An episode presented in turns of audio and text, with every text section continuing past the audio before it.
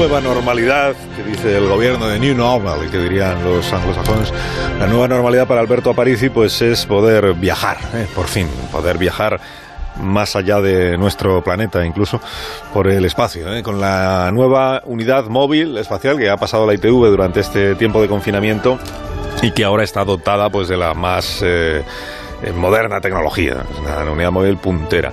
Y por eso ya verás lo, bien que suena, se encuentra, eh, se encuentra donde se encuentre la nave eh, Unidad Móvil Espacial.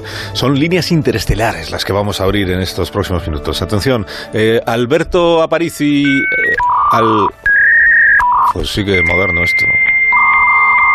Aparici, buenos días. Carlos, ¿me escuchas, Carlos? Joder, Pues Carlos, sí, sí, es- sí, te escucho, pero vamos, esto de moderno tiene poco, este sistema de comunicación. eh, ¿Dónde estás? bue- Suen- Suenas eh, lejos.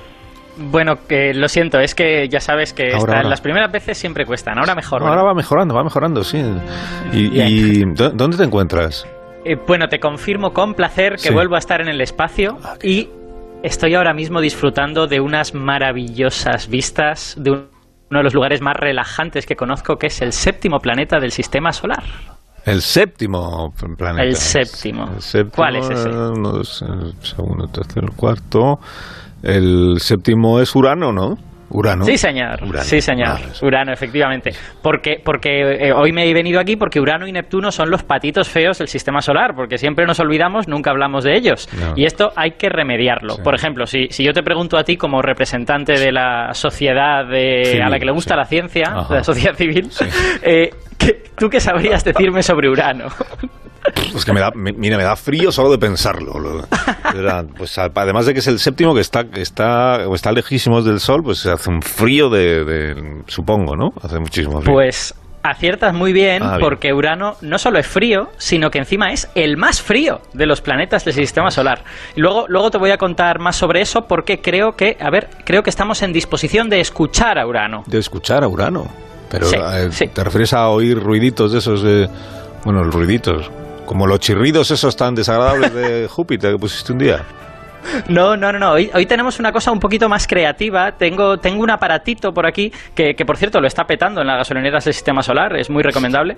Es un, es un aparatito que conectas a los sensores de la nave espacial y de ahí coge toda la información sobre el planeta, ¿no? La luz que refleja, las ondas de radio de la atmósfera, coge un poco de información de las bases de datos y la maquinita nos va a traducir todo esto al lenguaje humano. Y vamos a escuchar la voz de Urano. Yo te, yo te creo siempre en todo lo que cuentas, pero me suena un poquito, un poquito raro lo del aparatito este. Pero bueno, prueba, prueba. Ya, ya verás, ya verás. A ver, espera, voy a conectar el USB y me parece que ya lo tenemos.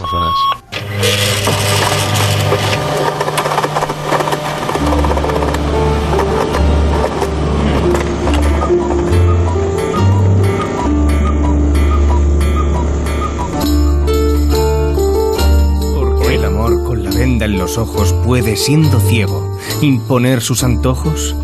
Ah, qué pelea ha habido. No me lo digas, que ya lo sé todo. Tumulto de odio, pero más de amor.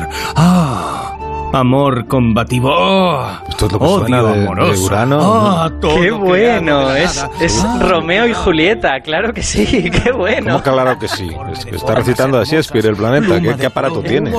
Es que la, la maquinita es muy lista, qué bueno. Espera, espera, espera que la apago para que los pentámetros estos no nos estén molestando todo el rato.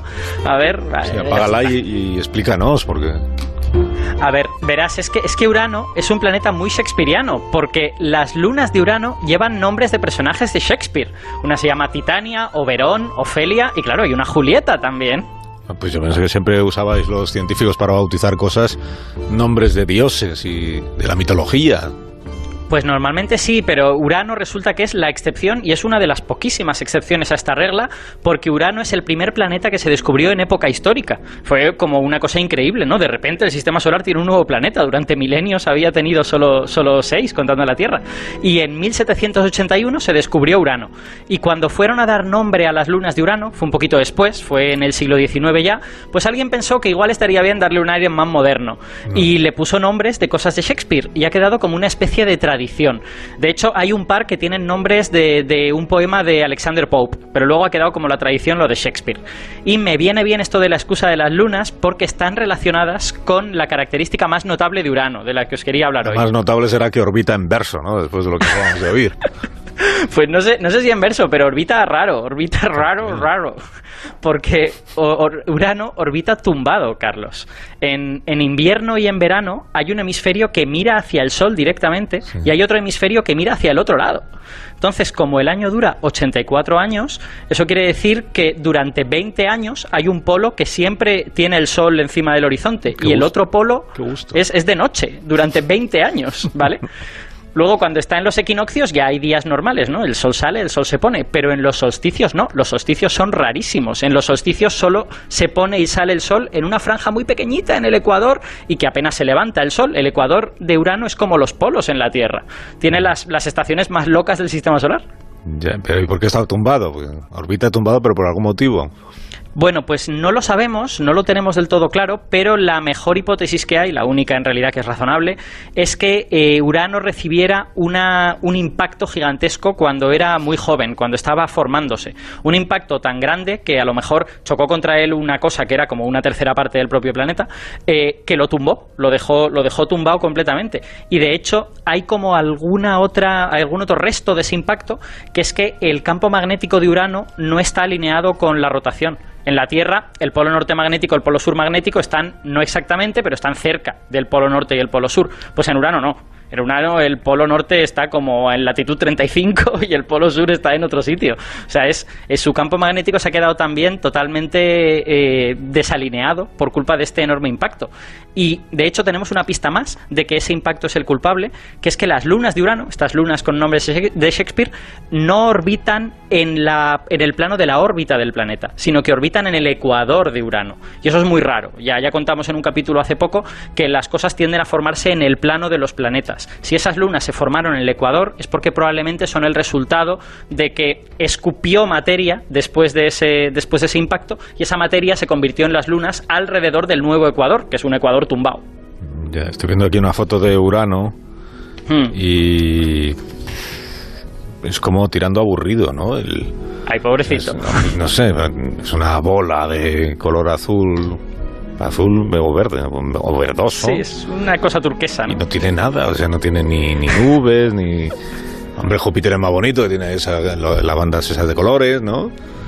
¿Y, y por, Pues- qué- ¿Y por qué es tan soso el planeta este? Pues ese es otro de los misterios de Urano, pero que creemos que está relacionado con esta cosa que te he dicho antes. Bueno, creemos que está relacionado primero con orbitar tumbado. El hecho de tener unas estaciones tan anómalas hace que las características, o sea, que el planeta sea como más estático en ese sentido. Hay un hemisferio que se mantiene igual durante 20 años, luego pasa 20 años de otra manera, y de hecho observamos que en el verano de cada hemisferio, el hemisferio se, se hace más brillante. Aparecen nubes de color blanco, mientras que el hemisferio que está de noche se hace oscuro. Y estamos ahora observando la transición de- de la- del equinoccio al verano. Estamos viendo cómo se abrillanta un hemisferio y se oscurece el otro hemisferio. Pero, pero pensamos que la razón de fondo por la que Urano no tiene tantas características externas es porque es un planeta extremadamente frío. Es un planeta que tiene poco calor interno. Ya te he dicho antes que era uno de los planetas más fríos del sistema solar Sí, sí, sí. a pesar de que no es el que más lejos está. Neptuno está más lejos, Plutón está más lejos. Pero sin embargo, la atmósfera de Urano está más fría que la de Neptuno y que la de Plutón, que la de los dos. Y eso tampoco sabemos por qué es, pero la sospecha es de nuevo el impacto, ¿vale? El que esa cosa cuando chocó contra Urano le robó casi todo su calor interno. Para que te hagas una idea de cómo funciona esto, la- todos los planetas en realidad radian más calor al exterior del que les llega del Sol, porque los planetas están perdiendo el calor interno que tienen desde hace 4.000 millones de años, desde que se formaron. Entonces les llega cierto calor del Sol, pero ellos sueltan fuera un poquito más que ese calor. Bueno, pues Urano solo suelta un 6% más, mientras que Neptuno, por ejemplo, suelta más del doble del calor que le llega del Sol, y Neptuno está más lejos. Así que a Urano le pasó algo que lo dejó muy frío, muy frío por dentro, y sospechamos que eso hace que tenga menos accidentes geográficos, menos nubes, menos bandas, menos cosas de ese estilo. Ya, ya, ya. Y el, el- lo que chocó con Urano no se sabe lo que es. Tenía que ser una cosa grandota, ¿no? Mm, bueno, la sospecha es que debió de ser otro planeta en formación. Eh, pensamos que los planetas cuando se forman, se forman por choques relativamente eh, no potentes, choques lentos entre pequeños planetitas. Bueno, pues Urano debió de sufrir un choque no tan lento. y, y no sabemos muy bien por qué, pero es posible que eso se deba a que Urano no se formó donde está ahora. En la zona donde está ahora está muy lejos del Sol, los planetas se mueven muy lentos. Pero si se formó más adentro, es posible que algo chocara con él moviéndose mucho más rápido y que esa fuese la razón de que el choque fuera muy intenso, ¿no? Ya, ya, ya, ya. Bueno, Alberto Aparici, pues celebro que haya recuperado la nave para poder realizar estos viajes espaciales y para podernos contar lo que estás viendo. Mira cómo suenan en, ahí en el espacio las señales horarias Qué del mediodía. Fíjate, lo dicen, ¿no? Si no se oyen las cosas en el espacio, vaya que no. Adiós, Alberto, hasta la semana que viene. Un abrazo, Carlos. adiós, adiós.